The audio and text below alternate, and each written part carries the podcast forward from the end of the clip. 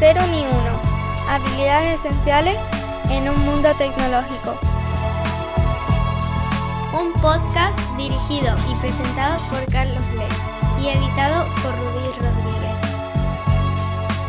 Este programa es posible gracias a Lean Mind. Episodio número 36. Antropóloga agilista.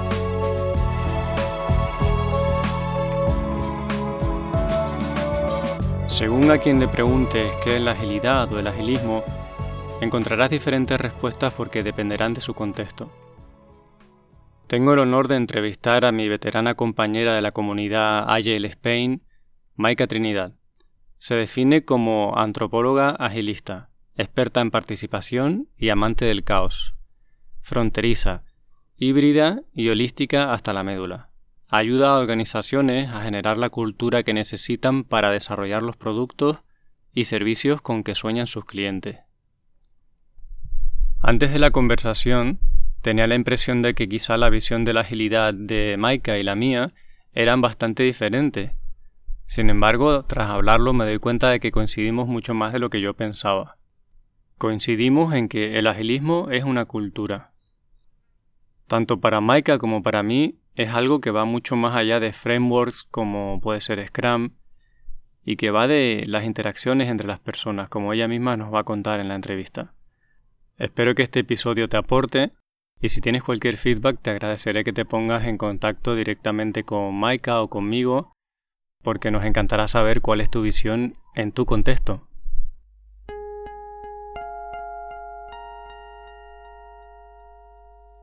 Pues Maika, bienvenida al podcast. Es un honor y un placer tenerte aquí.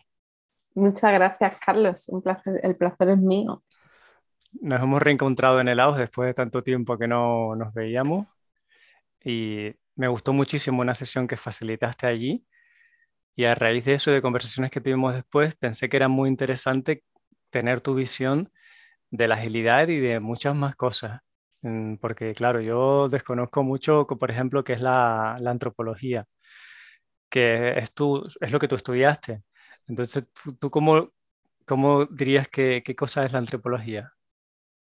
Bueno, yo me gusta ceñirme a una, a una definición bastante clásica que es el estudio de los otros, ¿no? el estudio de la otredad, lo llamamos en antropología. La antropología nace eh, con la, con, en la postcolonización eh, para estudiar, le llamaban la gran prostituta, porque eh, básicamente lo que se hacía era estudiar a las tribus de los países que se colonizaban para entenderlas bien y eso se aplicaba a nivel político, económico, ¿no? Eso se, se aplicaba a nivel de, pues de conseguir entender la cultura para entrar mejor en esa cultura, ¿no? Y, y bueno, pues el, el, resto de la historia ya la conocemos, ¿no? Así surgió en esa época también comenzaba un, proceso globalizador, ¿no? que es el que nos trae hasta nuestros días, y los antropólogos de aquella época tenían esa vocación de documentar las culturas que íbamos a perder por esa globalización. ¿no? Entonces, bueno, pues en la época también de los viajeros románticos, ¿no? de, de personas que se iban muy lejos de casa a estudiar y entender a otros. Y esa, digamos que ese es el surgimiento, pero yo soy de la escuela de, de los antropólogos contemporáneos. Eso significa que lo que estudiamos son nuestros propios procesos culturales en las sociedades en las que vivimos. Y bueno, pues, pues eso más el trabajo social eh, que estudié previamente a eso. Digamos que me gusta hablar de las ciencias sociales y de cómo aplican al cambio social en nuestros días. ¿Qué, qué es para ti la cultura? La cultura es que la definición es muy amplia, ¿no? Porque son el conjunto de saberes, conocimientos, comportamientos. O sea, hay desde la cultura material a la cultura más, más basada en las ideas, en los símbolos, en los rituales. O sea, la antropología es un fenómeno muy amplio. Una de las definiciones más sencillas es que todo lo que no es transmitible a través de la, de la genética es cultura.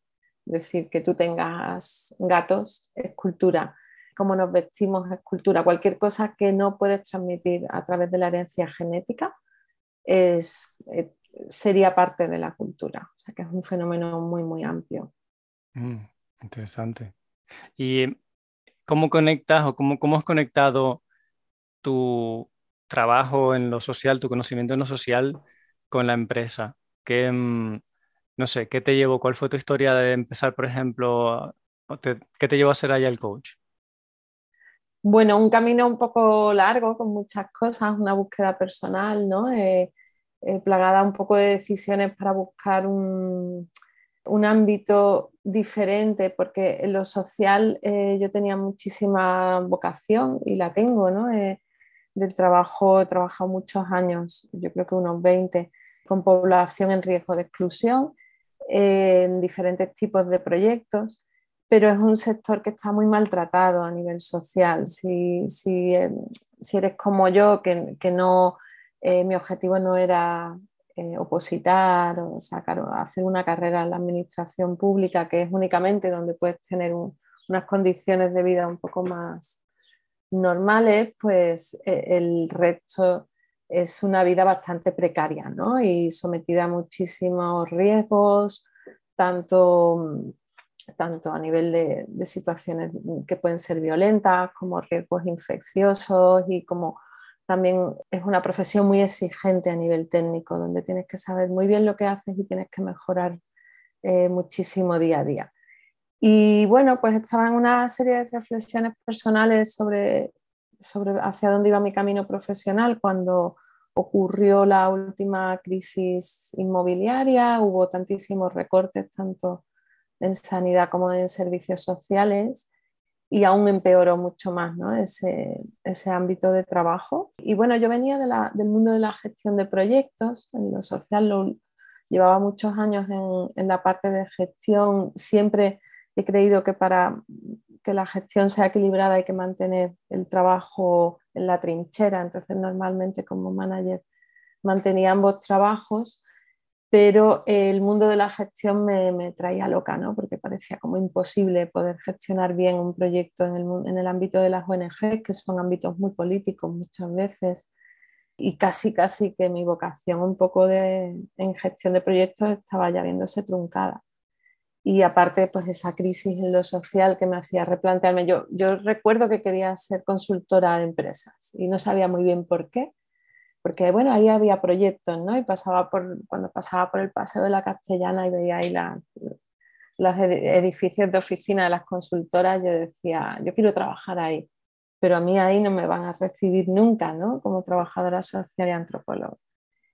Y bueno, pues era una de, las cosas que me, que me, gustaba y en las que pensaba de cara al futuro. Y un día, pues, pues conocí a una persona que me habló de Ayail, que fue José Manuel Beas, y bueno, pues fue como responder a mis preguntas de qué hace falta en la gestión de proyectos, ¿no? O sea, de pronto había un enfoque que coincidía perfectamente con lo que yo creía que era la necesidad dentro de este ámbito.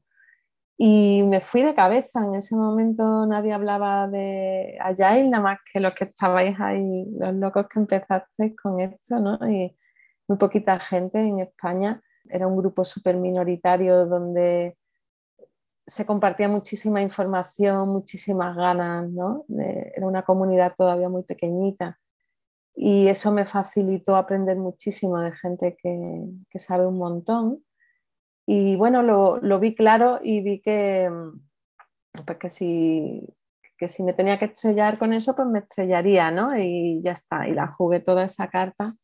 Y bueno, luego bueno, todas no, pero casi todas las jugué a esa carta y, bueno, pues luego ya entró el IBEX 35 y empezaron las grandes empresas y empezó a, conocerse y por supuesto pues empezó a necesitarse más gente que supiera de eso, ¿no? Entonces, esa es la historia. Qué bonito.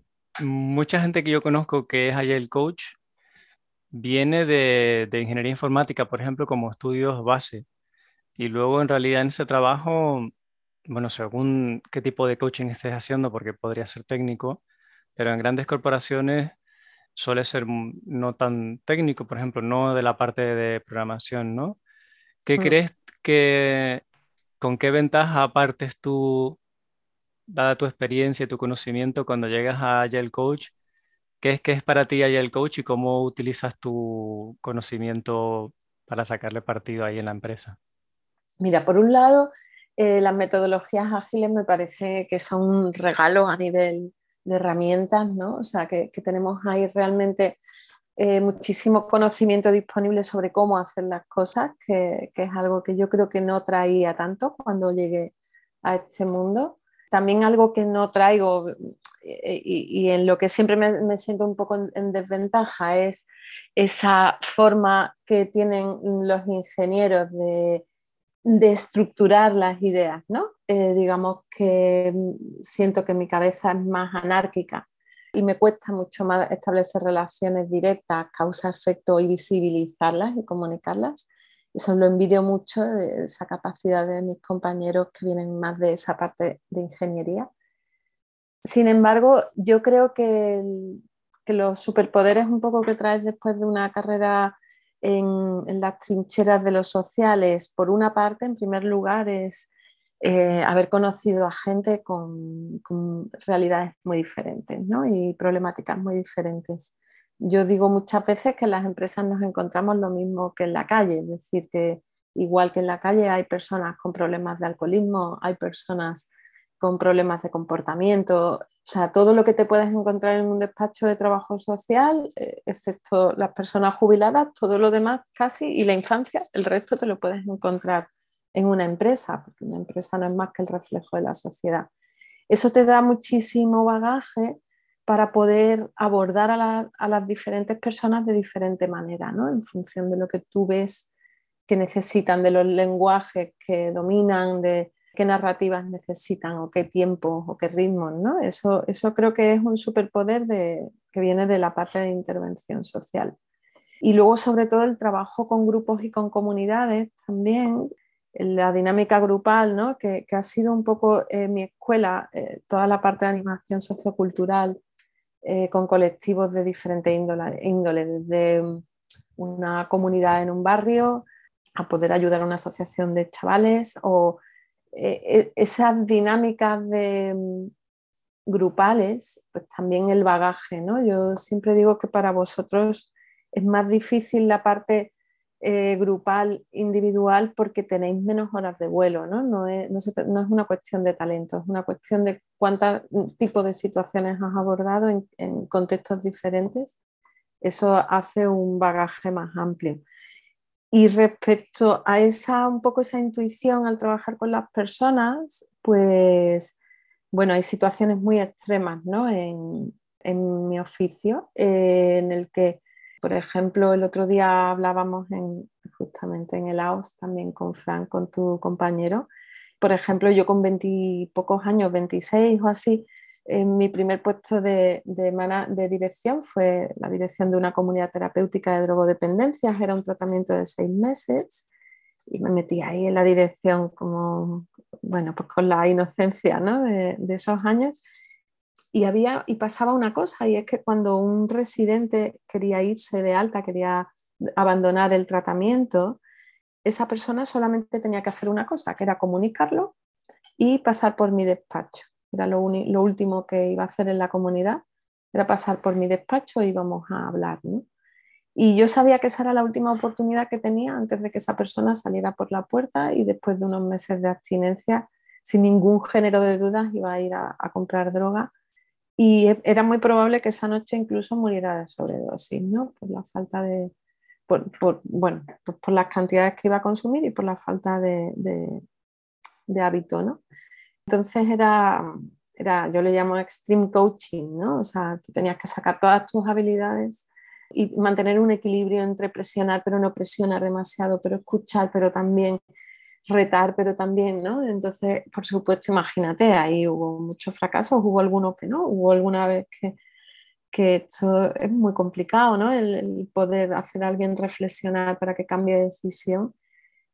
Entonces, esa escuela lo que a mí me ha generado es que, mm, es que tengo, no es un sexto sentido, porque al final es un conocimiento que has incorporado, eso es la intuición, ¿no? Es cuando tú ya no eres consciente de, del aprendizaje que, que, has tenido, pero soy capaz de provocar mm, cosas en una conversación de ascensor, en un momento que coincido en la máquina del café, o por lo menos lo intento, ¿no? Y a veces tengo fama de meter un poco el dedo en el ojo, pero porque mi misión como el Coach es provocar un cambio, ¿no? Entonces yo tengo que usar todas mis herramientas y creo que esa escuela es irrepetible, o sea, no es, algo que se pueda comparar en nada de lo que mis compañeros han hecho, que son cosas interesantísimas que yo admiro y envidio también muchas de ellas, pero, pero esa, es, esa es mi escuela.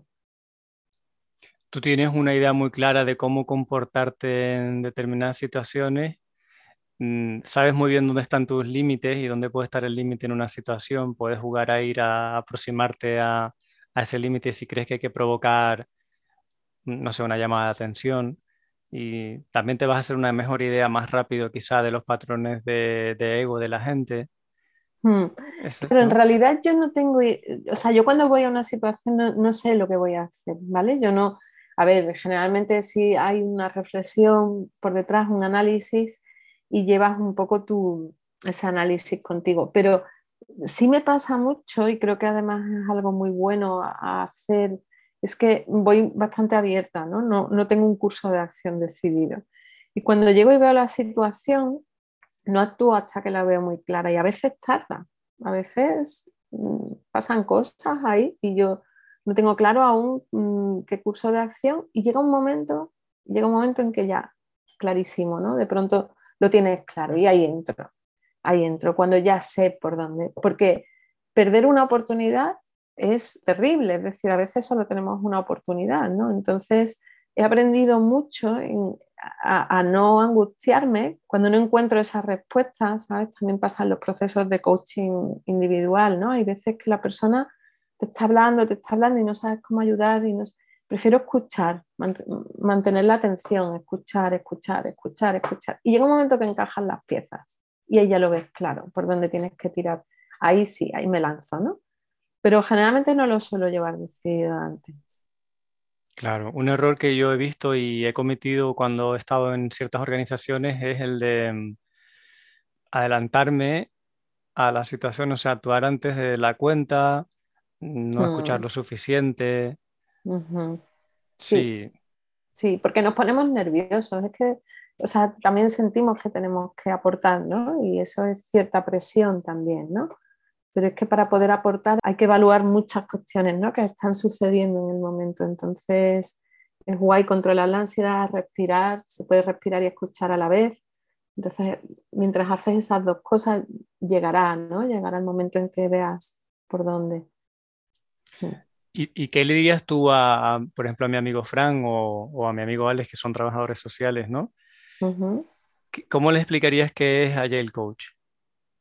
Bueno, yo creo que es un experto en metodologías ágiles, esa es otra definición, ¿no? Vamos a ir repasando definiciones, pero al final la definición de un Agile Coach es alguien que ayuda a las organizaciones a progresar en su, en su adopción de metodologías ágiles no es ni más ni menos que eso. Claro, es igual una definición amplia.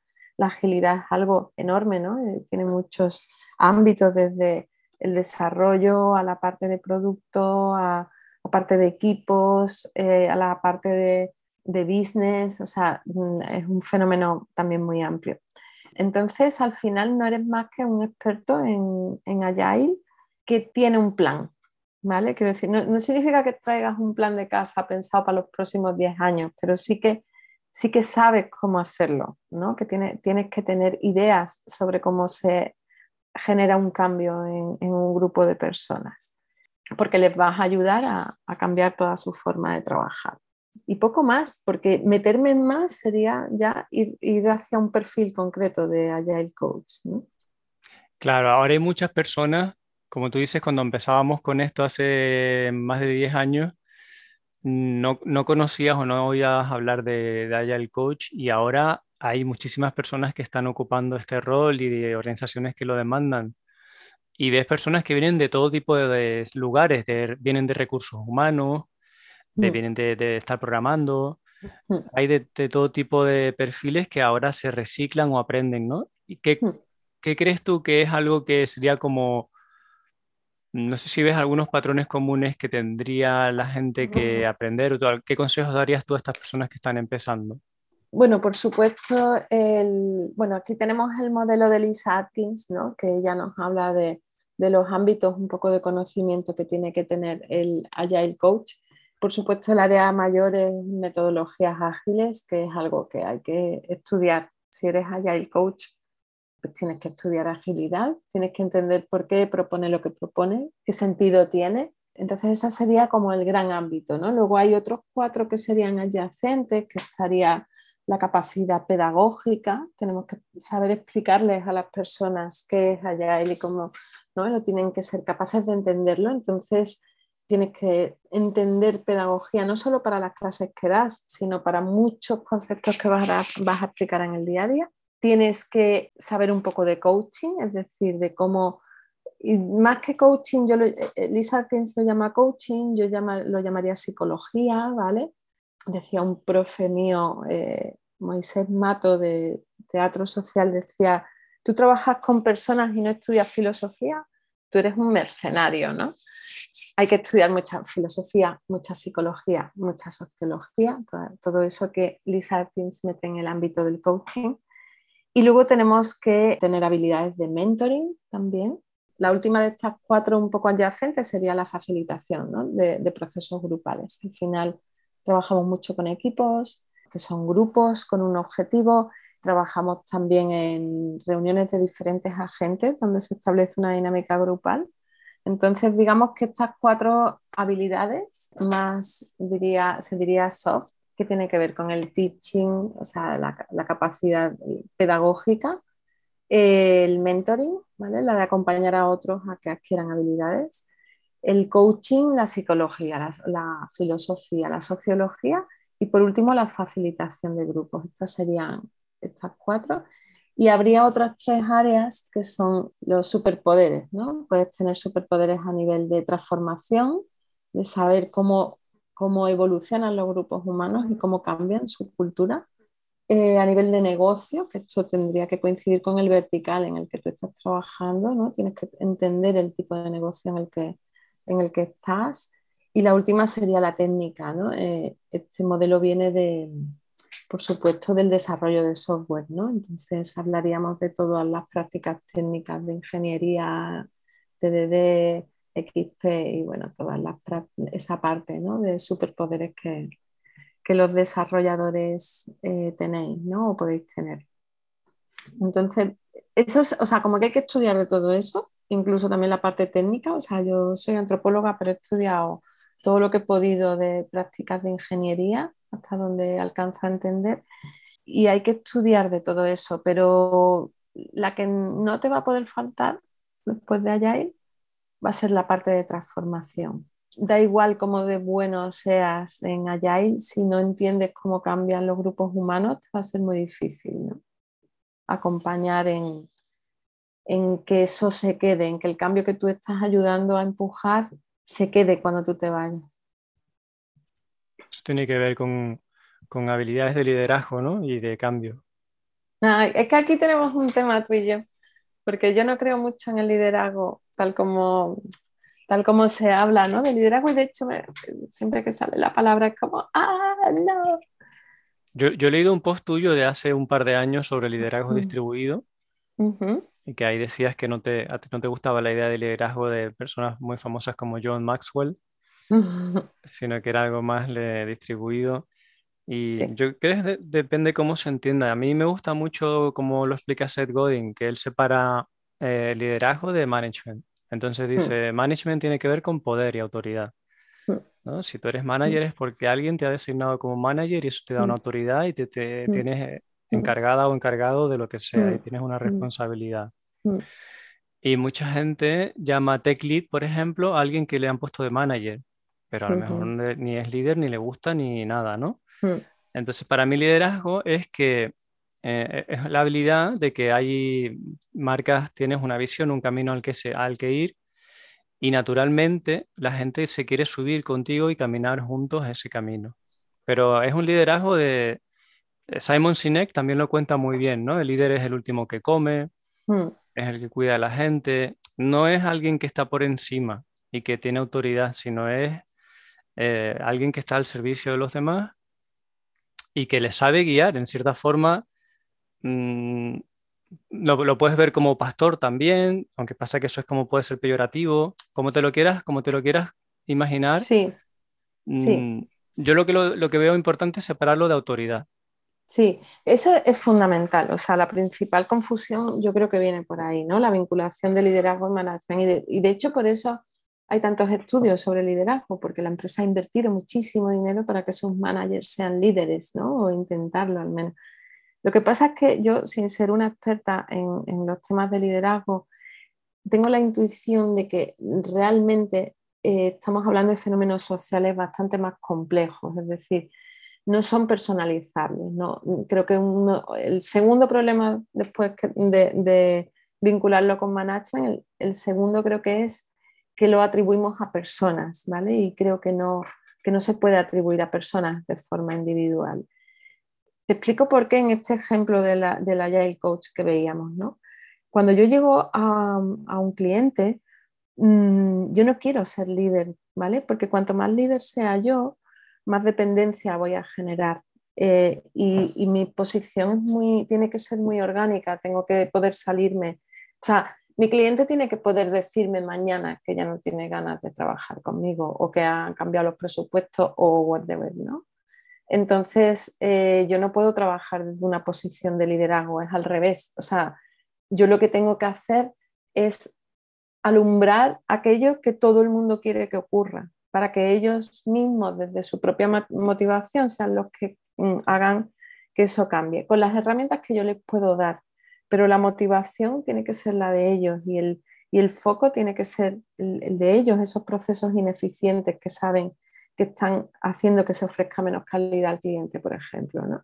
Entonces, es muy importante como haya el coach para mí el evitar posiciones de liderazgo, ¿no? aunque por supuesto hay una influencia, por supuesto, igual que cualquier, cualquier persona influye al resto de personas, ¿no? En, un sentido más positivo, en uno más negativo, pero todos nos influimos, somos seres sociales. Pero ya te digo, yo creo que el liderazgo es un fenómeno colectivo, no es uno individual, que todo el mundo tiene, es, si fuera una capacidad o una habilidad, todo el mundo la tendría en diferentes contextos. Y quiero huir mucho de, de la cosa épica, ¿no? que a veces terminamos cayendo un poco ahí. Al final, somos seres que tenemos una función en un momento, en un grupo determinado. Y bueno, eh, no sé, es que me dan muchos tufos en, el tema de liderazgo, ¿no? Entonces he visto. Claro, la, forma en que yo lo veo es que cuando llegas a una organización, en realidad, sí te interesa ver quiénes son las personas que pueden liderar el cambio desde dentro, que, quiénes, quiénes tienen las ganas y la habilidad de liderarlo cuando tú no estés. Creo que es una mm. parte que, puede ser interesante si va de cara a una transformación identificar quiénes son y, darles herramientas de liderazgo si las quieren y seguramente les hará falta, ¿no? Sí, pero ¿qué pasa si mañana se van todos a otra compañía, todos esos que tú has identificado? Mi foco no está ahí.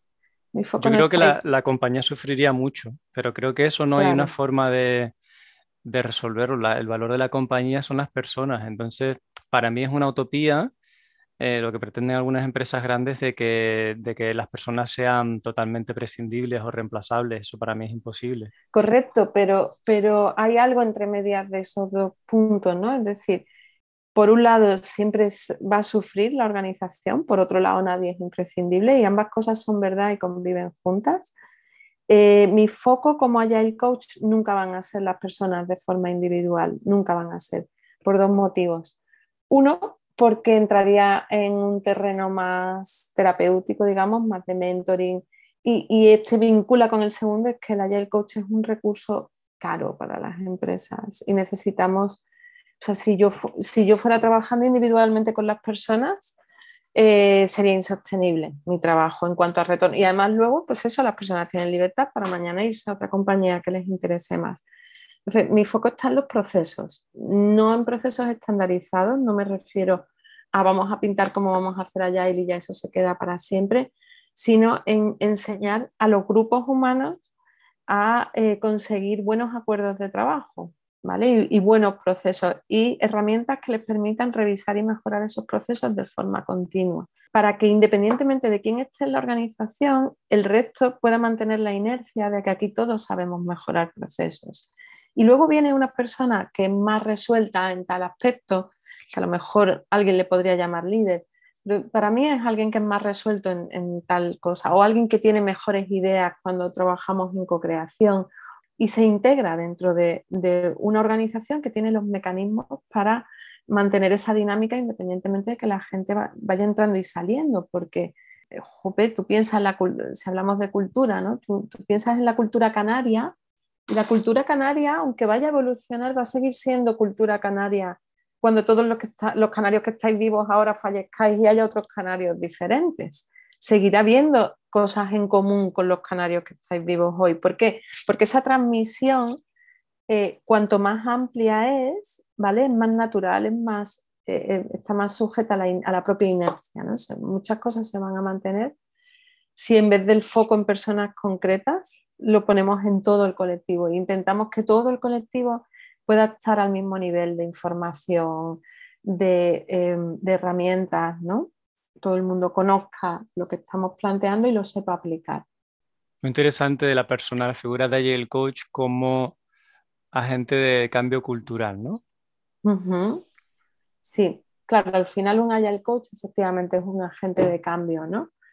Y la cultura es una parte, de, bueno, llevamos muchos años hablando de cultura Agile, eh, es una parte importantísima de eso. Yo creo que hay agentes de cambio menos centrados en la cultura, que también son buenísimos eh, y que trabajan a un nivel grupal eh, de una forma maravillosa y también a nivel individual, ¿no? O sea, quiero decir que pero para mí el foco tiene que estar más a nivel sistémico, tiene que estar un poquito por encima de las personas concretas.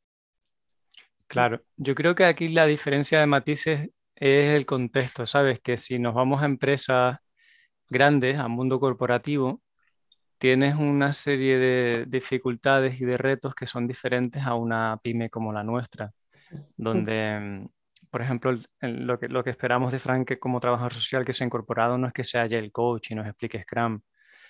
En, realidad, creo que está incluso fuera de la agilidad. Lo que esperamos es hacer un equipo sólido, que las personas se sientan eh, apoderadas, acompañadas, mm.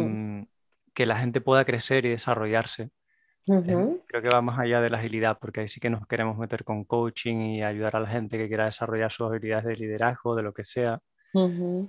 Y eh, a veces en una empresa pequeñita, en una startup tecnológica, a lo mejor si vas como el Coach, lo que quieres es que les ayudes a, las prácticas de ingeniería. Mm. No, no, necesitan a lo mejor aplicar ninguna transformación cultural porque ya hacen buena piña. Entonces supongo que depende de a dónde vayas, qué contexto te encuentres, te van a hacer falta unas habilidades diferentes y la agilidad va a significar algo diferente también. Sí, sí, sin duda no, no, tiene nada que ver, ¿no? De una empresa grande a una pequeña o una mediana, ¿no? Pero yo también he trabajado en startups y el problema cultural eh, existe. O sea, quiero decir, se hacen buena piña, pero es que trabajan juntos todos los días. Es que en la startup y en la empresa mediana es muy común que haya lazos de parentesco, por ejemplo, lo cual complica las cosas. Con también muchas veces eh, participación ¿no? en la propia empresa, es decir, tanto para la dirección, eh, para poder discernir claramente hacia dónde se dirigen, como para trabajar la comunicación desde el management, que en una, una, startup está muy cerca, pero a veces no está sabiendo comunicar los objetivos y, la, y, los, y los medios por los que van a llegar a esos objetivos, ¿no? el salto con producto siempre está ahí, ¿no? Y da igual que sea una startup, es más, siendo una startup hay mucha más chicha a veces, ¿no? a nivel de producto, menos político, pero, pero sí muy estratégico, ¿no? Entonces, claro, efectivamente en una, en una gran empresa cambian muchas cosas, pero para empezar, porque también muchas veces en las grandes te dicen, aquí la transformación se hace así, o este es el marco en el que tú tienes que trabajar y tú no estás de acuerdo o no crees que ese marco sea el mejor, ¿no? O, quieres cambiar cosas a medida que vas conociéndolo, ¿no? Y, la oficina de proyectos o la oficina de transformación está demasiado lejos o tienes poca llegada al negocio en una gran organización, ¿no? Con lo cual, o sea, el negocio te, te queda más lejos y por lo tanto tienes menos capacidad de resolver los problemas. Yo eso es lo que más he notado de las grandes a las medianas, ¿no? que en las medianas el, poder está más cerca, el negocio, la decisión está más cerca y puedes influir más en, las capas altas de la organización. Por lo demás, creo que es una cuestión de, que nuestro trabajo consiste en adaptar qué significa agilidad aquí. Y ahí en cada sitio la respuesta es diferente. Y ahora también, ¿no? Aquí y ahora, porque no es lo mismo lo que van a poder hacer hoy que lo que van a poder hacer dentro de tres años, ¿no? Y ahí vamos con nuestro maletín con un montón de herramientas y, y hay que ver qué tenemos y cuál es la estrategia. Antes hablaba también de estrategia, ¿no? Creo que es muy importante tener un sentido estratégico. Eh, tener el sentido, por ejemplo, ¿qué es estrategia? Estrategia es eh, tener éxito pronto. Eso es estrategia. Es muy importante tener éxito pronto, aunque sea una tontería, aunque sea en algo pequeño, aunque sea simplemente en, una review con stakeholders, ¿sabes? Y no necesariamente es que el producto de esa review tenga que ser perfecto y maravilloso, ¿no? El simple hecho de tener la review con stakeholders puede ser un triunfo, ¿no? Y puede vivirse y celebrarse, ¿no? Como un hito. O, bueno, por supuesto, sacar versiones del producto con éxito. O sea, hay que... Estrategia es pensar qué cosas alimentan a otras cosas y cómo voy a ir recorriendo un camino para hacerlo lo más fácil posible. ¿no? Eh, estrategia es, cuando yo aprendí a cultivar, lo que hacía mi vecino, el que me enseñó a manejar la azada, lo que hacía con la azada. O sea, yo estaba ahí sudando la gota gorda, y llegaba el hombre, la dejaba caer por su propio peso, la apuntalaba con el pie, no había movido un músculo de los brazos y ya te había sacado la remolacha. Y, eso es estrategia, eso es saber cómo tienes que hacer las cosas para no desgastar todo el esfuerzo, ¿no? para no, echar el resto desde el principio.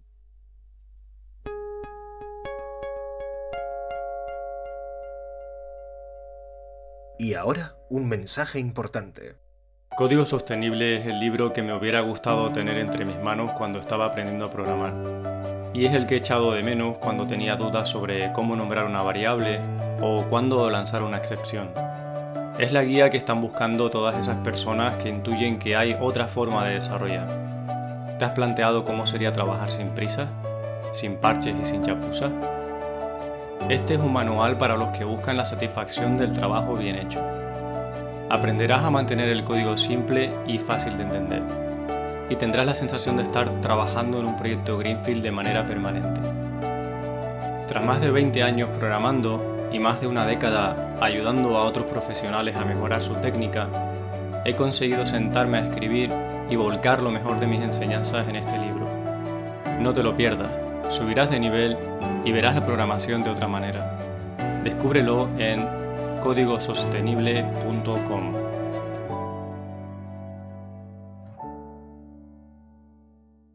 ¿Qué retos te has encontrado en organizaciones pequeñas, de yo sé, de menos de 300 personas?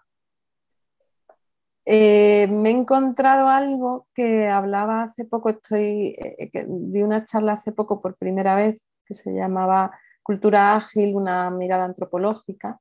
Era una charla que tenía muchas ganas y donde explico, sostengo que, mm, que Agile eh, es un cambio generacional. Y, creo que uno de los principales problemas que abordamos es que em, la propiedad de las empresas, de las empresas medianas que no son nativas digitales, por ejemplo, ¿no? Eh, pertenece a una generación que no es la misma generación de las personas que están en los equipos y que van a hacer, que van a implementar la agilidad. Y para los que la agilidad a nivel cultural tiene mucho sentido y ellos lo, entienden muy bien dentro de su contexto.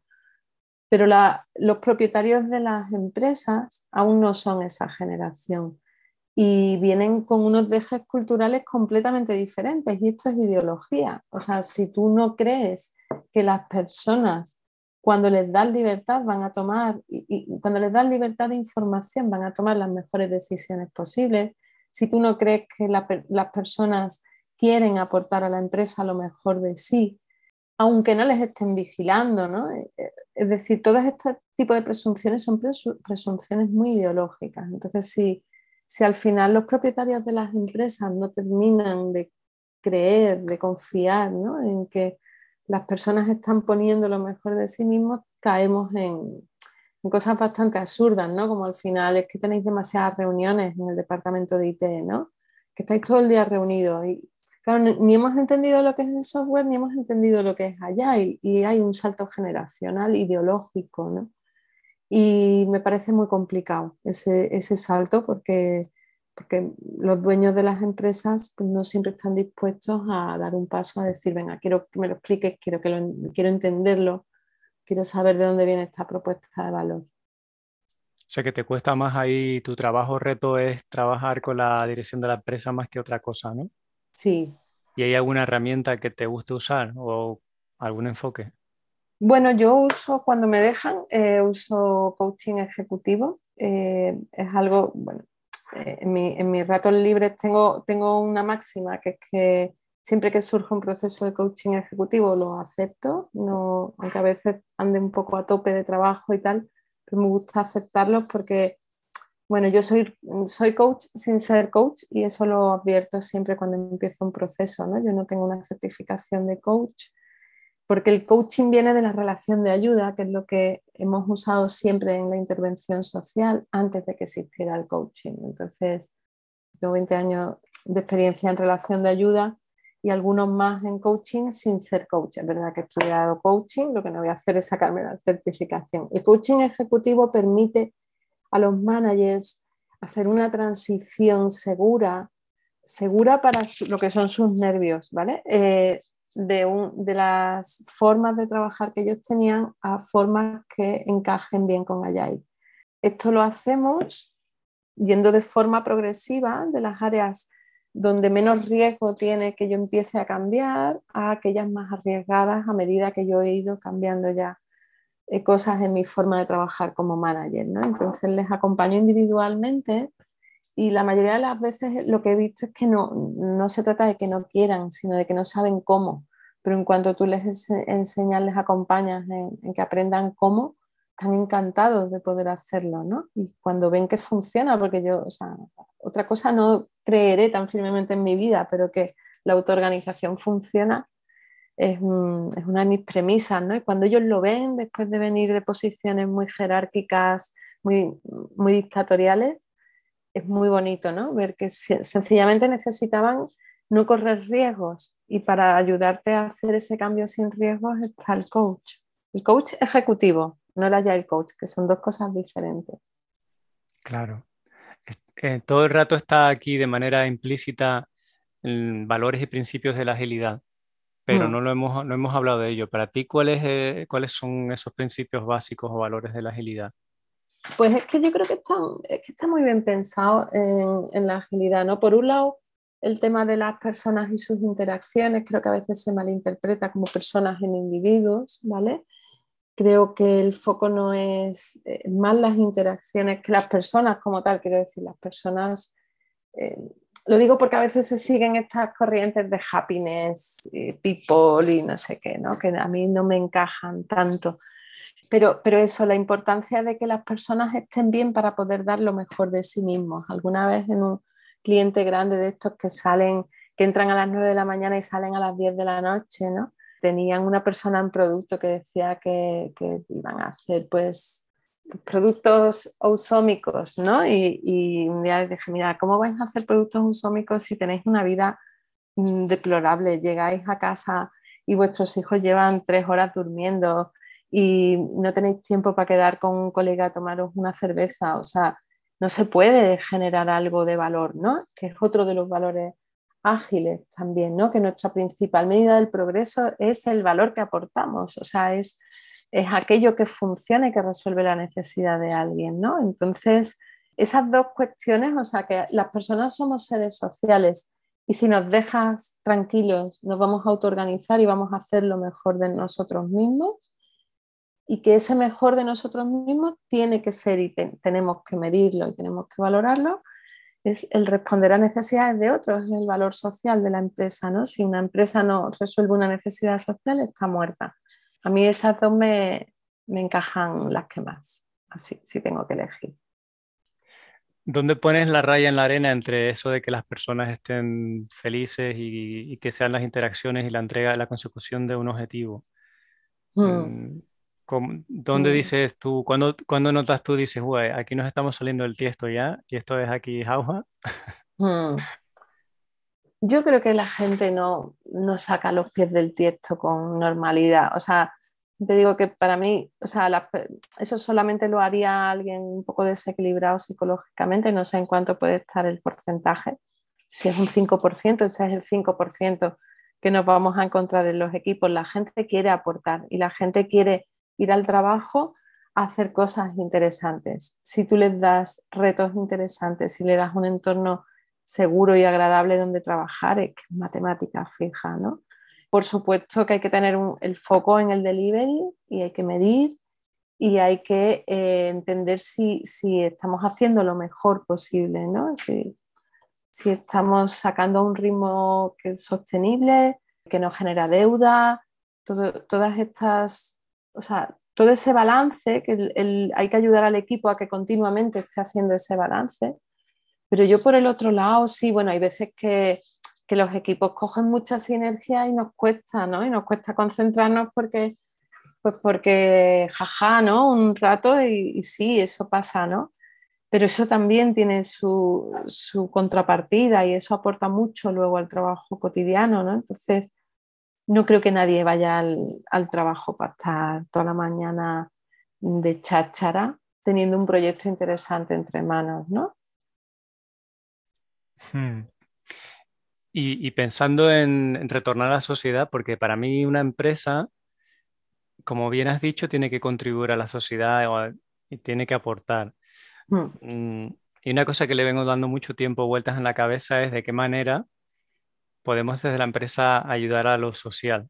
Mm, hay empresas que utilizan su responsabilidad social corporativa y mm. hacen una donación para el equipo de fútbol, no sé mm. qué, ¿no?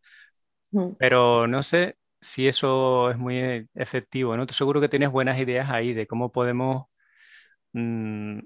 ayudar a transformar la sociedad y, a personas que no han tenido muchas oportunidades, ayudarles a desarrollarse, no sé, ¿qué ideas nos puedes compartir ahí?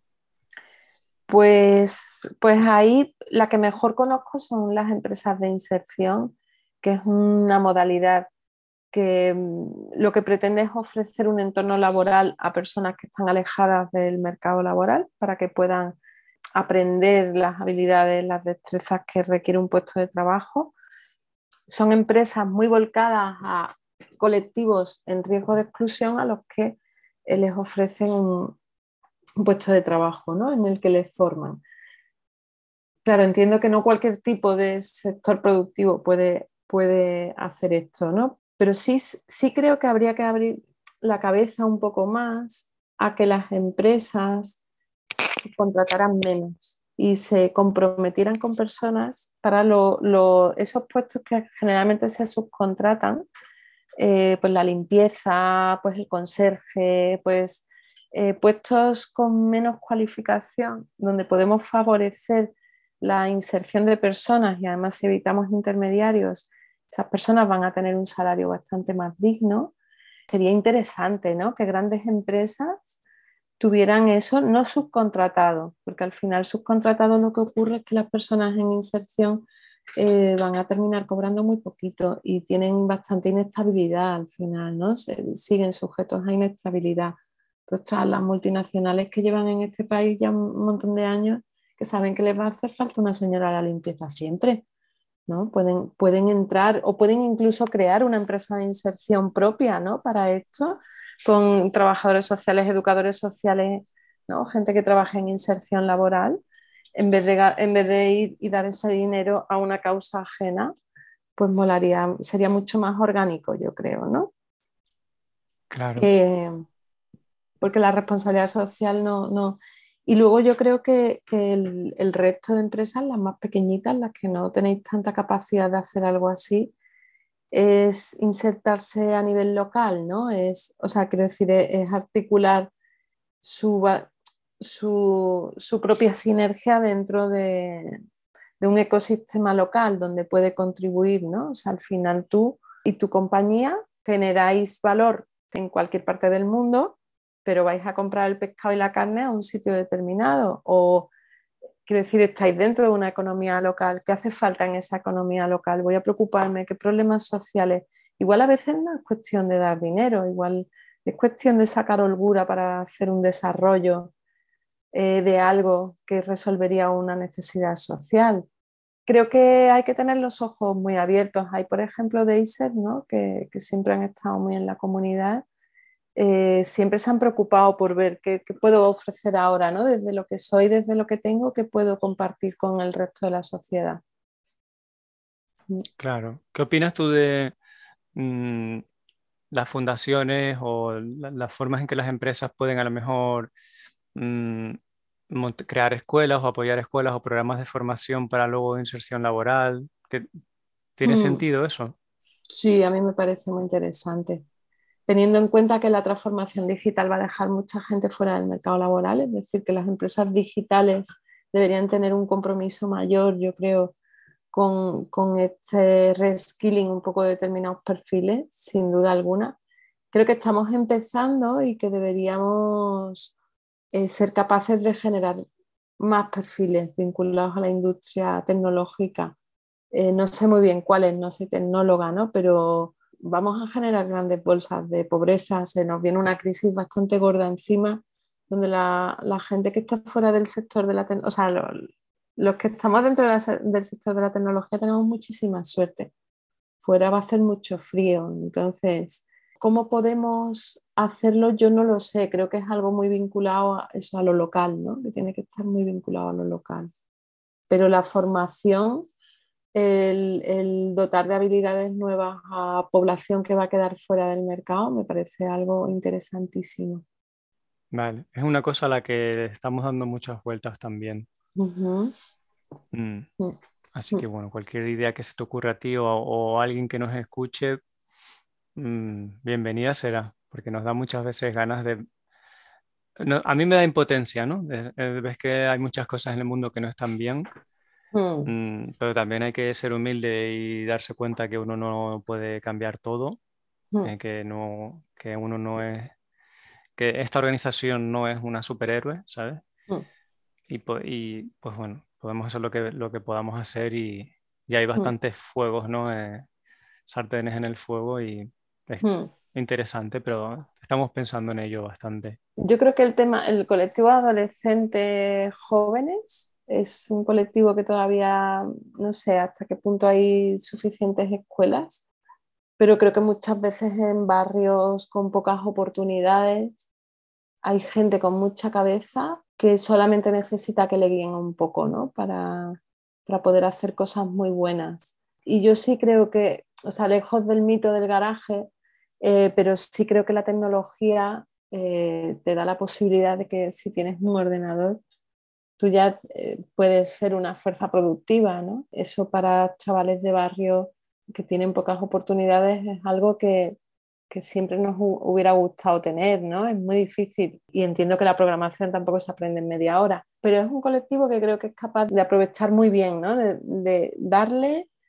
eh, cúrratelo y vuelvo y, creo que el modelo productivo de este país debería tender, salir un poco más de los camareros y tender más hacia la tecnología, ¿no? Y para eso el que haya el que los chavales, que además creo que les gusta, ¿sabes? Se puedan tener oportunidades me parece interesantísimo.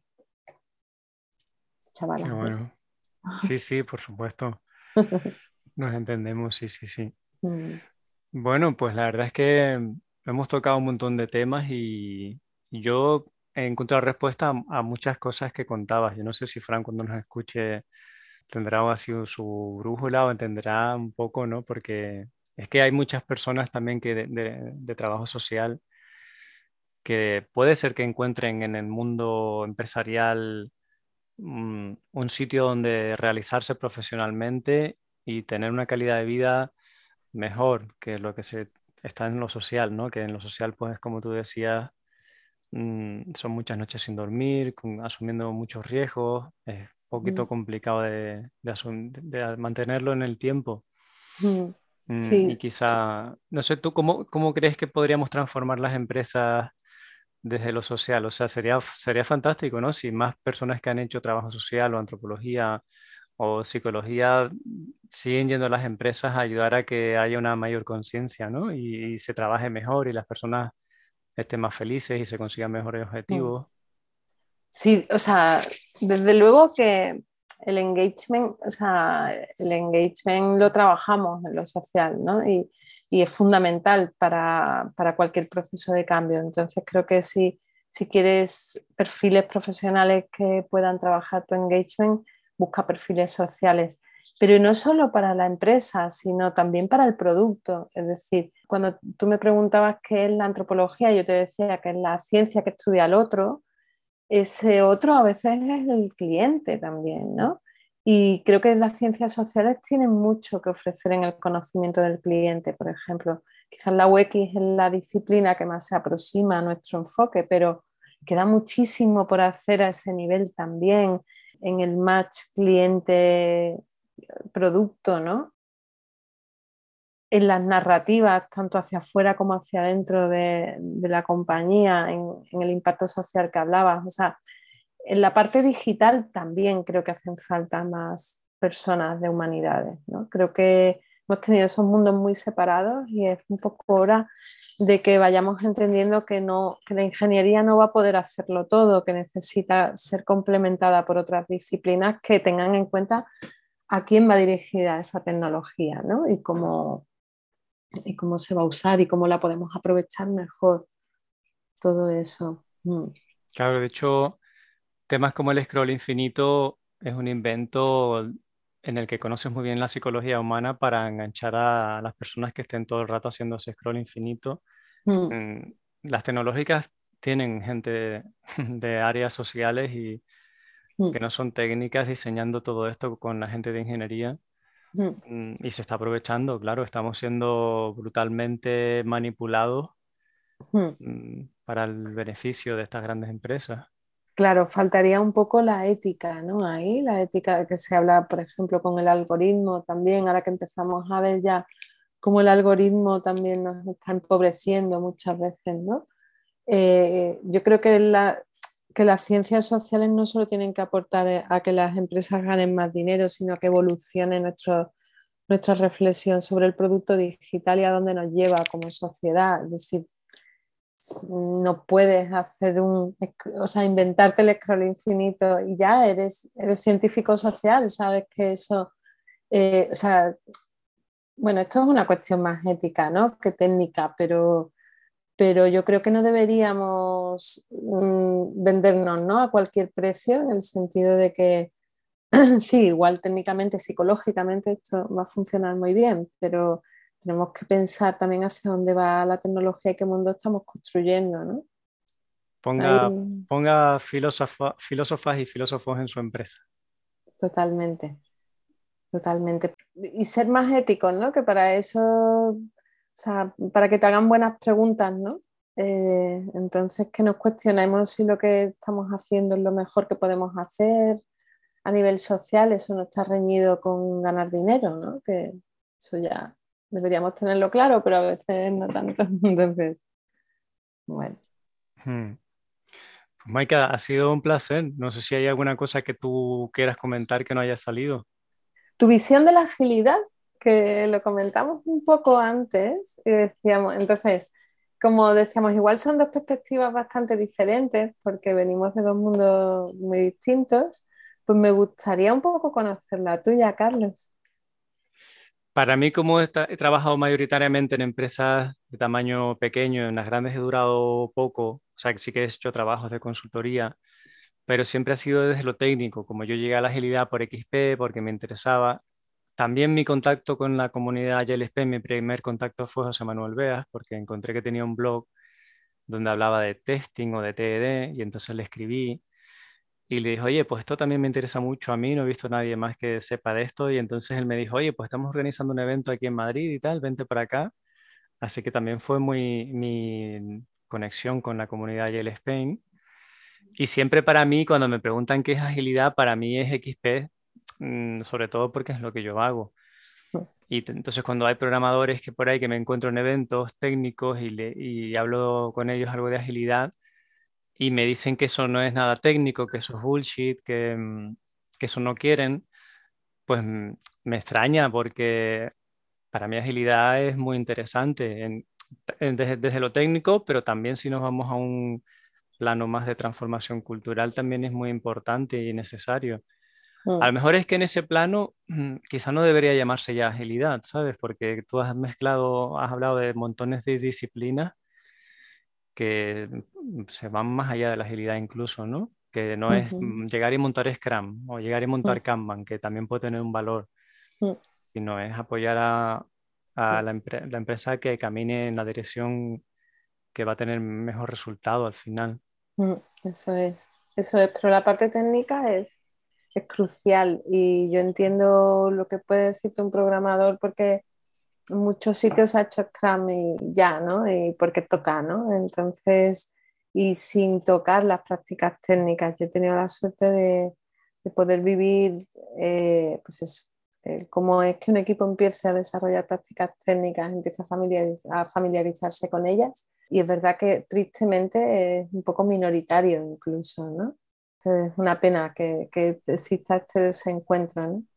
El rechazo puede venir porque la gente que está de allá, el coach, quiere ayudar, llega a la empresa con esa presión de que tiene que demostrar unos resultados, a lo mejor no tiene un bagaje técnico mm. y acaba a lo mejor presionando a la gente para hacer cosas que, mm, que consideran a lo mejor que no hacen falta y sobre todo creo que la gente que está programando dice, este no es uno de nosotros, este es uno que no tiene ni idea de lo que supone nuestro trabajo y viene aquí a imponernos una cosa, ¿no? Yo eso, fíjate, no me lo he encontrado nunca. Y fíjate que más outsider, o sea, que yo, o por lo menos siempre he tenido complejo de outsider, ¿no? Pero mm, no, pero porque vas con eso por delante, ¿no? De yo no sé, o sea, si tú vas con respeto, realmente nadie te va a cuestionar. A mí nunca nadie me ha dicho, tú no eres de los nuestros, tú no puedes opinar. Eh, porque yo siempre parto de, yo no soy de los vuestros, pero quiero opinar, ¿no?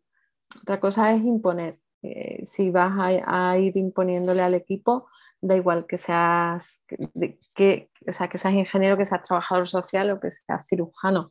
Es que, es que lo que está haciendo el equipo muy sabiamente es pararte los pies, porque aquí quien decide es el equipo. Y de hecho yo suelo decir que mi trabajo no es convencer a nadie.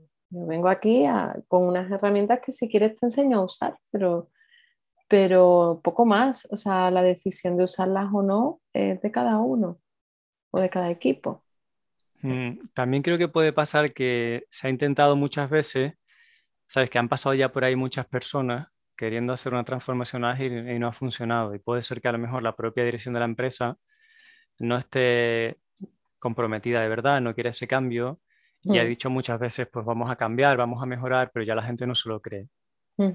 O bien porque la empresa lo ha dicho mucho y no se ha hecho, o porque han pasado muchas personas por allí y entonces la gente no se lo cree. A mí me, me cuenta Frank que cuando ha trabajado a veces con casas de acogida, con menores, si por allí han pasado ya tropecientos trabajadores sociales prometiendo eh, un futuro mejor y el oro y el moro, pues cuando, cuando iba él y decía cualquier cosa, ya pues los chiquillos no se lo creían, ¿no? Como aquí vendrá otro, hará el programa de la subvención esta que le, que le está pagando por tres meses y luego seguirá y yo seguiré en mi, claro, vida, ¿no? Claro, y es que hay un día que tú te vas, ¿no? Y yo recuerdo perfectamente el día que, que, me he ido de determinados sitios porque sé que para, determinados chavales eso era dejarles, ¿no? Un poco con una mano delante y otra detrás, pero es que tú te tienes que ir eh, pero vamos, estoy segura que Fran en ese contexto se los terminó ganando. Otra cosa es que quizás el camino es más lento, ¿no? Eh, a mí el trabajo con los equipos no me ha traído ni una, o sea, ni un quebradero, o sea, sí, sí, hay veces que las situaciones son difíciles, pero la gente está deseando de, tú decías, ¿no? El sentido común a veces es allá. La gente está deseando que su trabajo tenga sentido. Yo creo que por ahí, si eres humilde, la gente no, tiene problema. Otra cosa es que nos creemos a veces que, somos cuando decimos que somos el coach o con qué pretensiones venimos al equipo diciéndole lo que tiene que hacer, ¿no? Es que eso, eh, si, eres trabajador social, has hecho mal también la parte de trabajo social, porque no es así.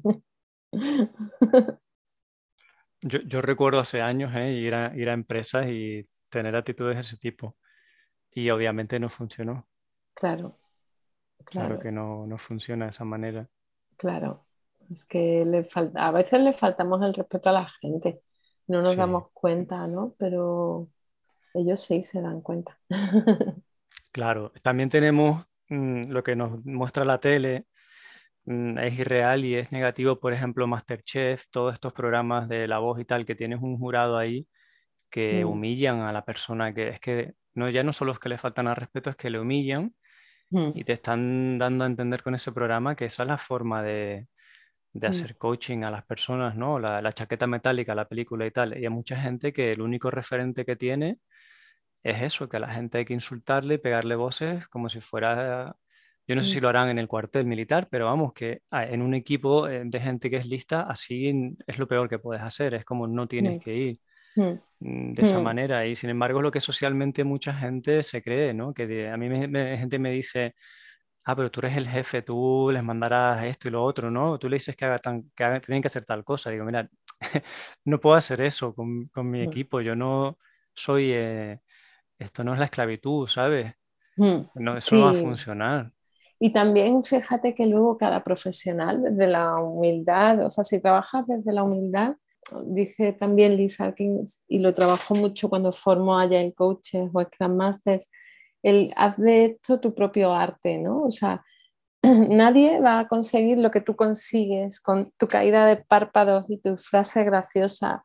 Y vas a conseguir algo que yo mm, voy a intentar siete mil veces y nunca me va a salir. Pero yo tengo mi otro superpoder que es cuando mm, digo las cosas de tal manera que consigo que la gente piense.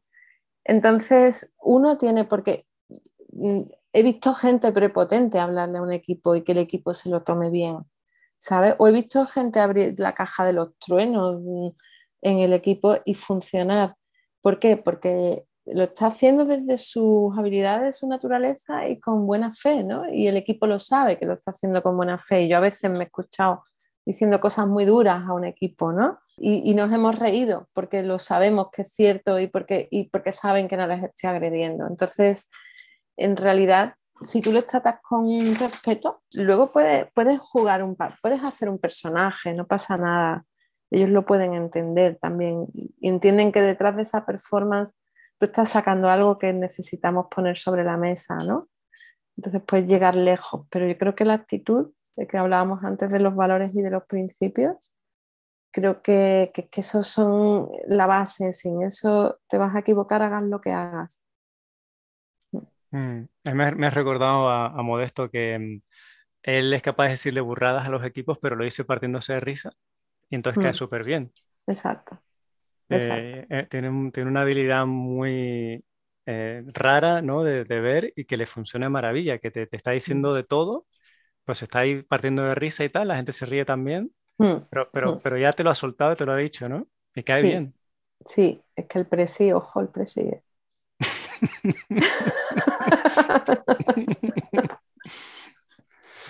Qué bueno, Maika. Pues esa es mi visión, mi, no, mi visión es sencilla. En realidad yo cuando, eh, las veces que he ido a Mundo Corporate, me siento un poco ahí eh, fuera de lugar, como pez fuera del agua, y duro poco, ¿eh? Yo en plan de, no, no tengo mucha tolerancia a la burocracia porque siento que estoy perdiendo el tiempo, ¿sabes? Y que el tiempo es, es limitado, la vida es corta, y nunca me ha ido el decir, voy a coger esta gran or- organización y la voy a intentar mover, que va, eso Mm, no, mm, no, no es motivante para mí. mm.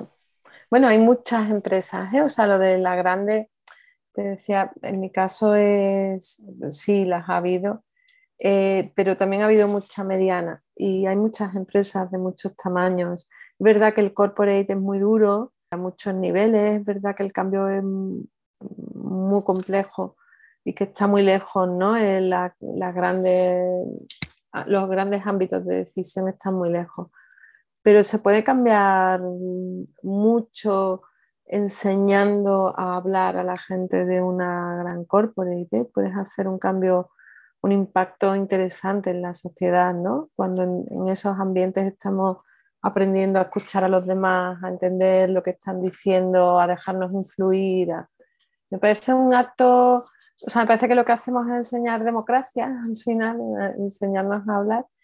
Y en, en el corporate, ¿por qué no? Lo que pasa es que, claro, es agotador, efectivamente. Es agotador y yo también prefiero las medianas y, y pequeñas, ¿no? Sin duda.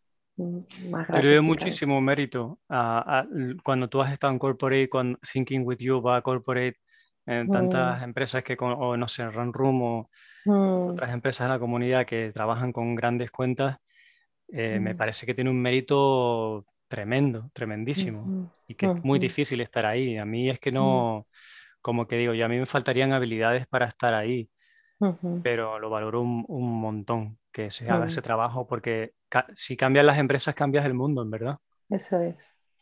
Eso es lo que yo creo, ¿sabes? Que, que al final, antes pues teníamos tierras comunitarias o una linde o proyectos que tenías que gestionar con tus vecinos, ¿no? Y además ibas a misa y te hablaban de valores. A día de hoy, todo, toda esa educación en lo colectivo y en los valores un poco colectivos, no, o sea, si es la tele o TikTok que nos tiene que educar, pues vamos a ir fastidiados. Y, y, al final todo el mundo pasa por la empresa, pasan los niños por la escuela y los adultos por la empresa, ¿no? Entonces es un ámbito educativo también a nivel cívico y a nivel colectivo. Y, eso es por lo que yo trabajo en esto, porque creo que el impacto de, cambiar el mundo del trabajo es bestial. Si, si, lo conseguimos, o por muy pequeño que sea ese impacto que podamos tener, ya es un cambio significativo. Ya he ido a mi trabajo y me he entendido con aquel que me caía tan mal y he entendido su punto de vista, pues me parece muy potente. A mí eso es lo que me da ánimo mm, para mi trabajo actual, el tener el, dirigir esta empresa es pensar que, la gente que haya adentro esté contenta y, crezcamos juntos es, el éxito de lo que yo tengo capacidad de cambiar el mundo. Es decir, es, muy pequeño, es muy reducido, mm, el impacto es pequeñito, pero, pero es lo que puedo aspirar y tengo que estar agradecido y motivado para seguirlo haciendo. es un pequeño granito de arena pero hay que hacerlo, por algún lado hay que empezar. Eso es, eso es, y tendréis un impacto también, porque en la medida que generáis ese ecosistema donde estáis a gusto, donde contribuís, donde el conocimiento es, importante, mm, iréis a más en vuestros proyectos, a dar más, ¿no? Y, y, estaréis cómodos para contribuir, que al final es lo que propone Agile, ¿no? Es pues, dejar a la gente estar bien, trabajando a gusto, dales un poquito de alimento intelectual y ya verás, ¿no? Cómo te van a sorprender. Pues seguro que en los proyectos que vais a hacer vais a tener muchísimo impacto y vais a hacer cosas muy chulas con ese enfoque, ¿no? Y cuando uno crece, o sea, el, trabajo bien entendido es una forma de poder crecer en lo personal. Sí. Es una escuela. Sí, yo sí lo creo. A ver, el, mundo del trabajo es que es, ¿no? Porque eh, al final estamos en un mundo del trabajo que es como la rueda del hámster. Hemos construido algo que es la rueda del hámster y, tenemos que romper eso. Es que no podemos llegar al siglo XXII con eso. Porque es inhumano, ¿no? Es, que los derechos humanos quedaban fuera del mundo de la empresa prácticamente. Y no podemos renunciar a nuestros derechos en el tiempo de trabajo, que es muchísimo. Entonces yo lo creo como tú, pero también creo que por otra parte, para la mayoría, la inmensa mayoría de las personas que no tienen tanta suerte como tengo yo, el trabajo es una maldición. O sea, es tener que ir a aguantar, a tragar, a día a día y hora a hora. Entonces, tenemos que ser capaces de dar modelos alternativos a eso, a que la gente esté bien, a que se pueda trabajar a gusto, y, que el cliente siempre va, a recibir mucho más de esa manera que como lo tenemos entendido a día de hoy, ¿no? Mm. Sí, estamos ahí alineados. Mm. Qué bueno, pues muchas gracias. Nada, un placer. Bueno, un abrazo. Un abrazo.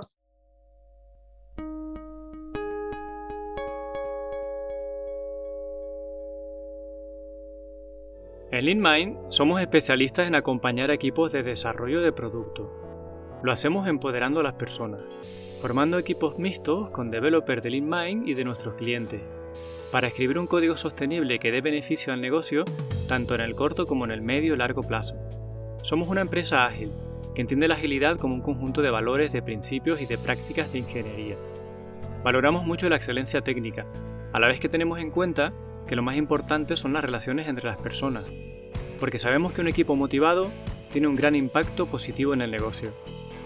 Nacimos como empresa trabajando en remoto desde Canarias para el mundo, y cuando llegó 2020 nos sentimos muy agradecidos de tener ya una fuerte cultura del remoto. Nos gusta el mar, la música, la programación, y nos encanta ser anfitriones de nuestros clientes cuando vienen a trabajar con nosotros a Canarias. Tanto si quieres que os ayudemos a subir de nivel, como si quieres trabajar con gente agradable y preparada, a la que le encanta su trabajo, cuenta con nosotros. Aprenderemos juntos y creceremos como personas y como profesionales.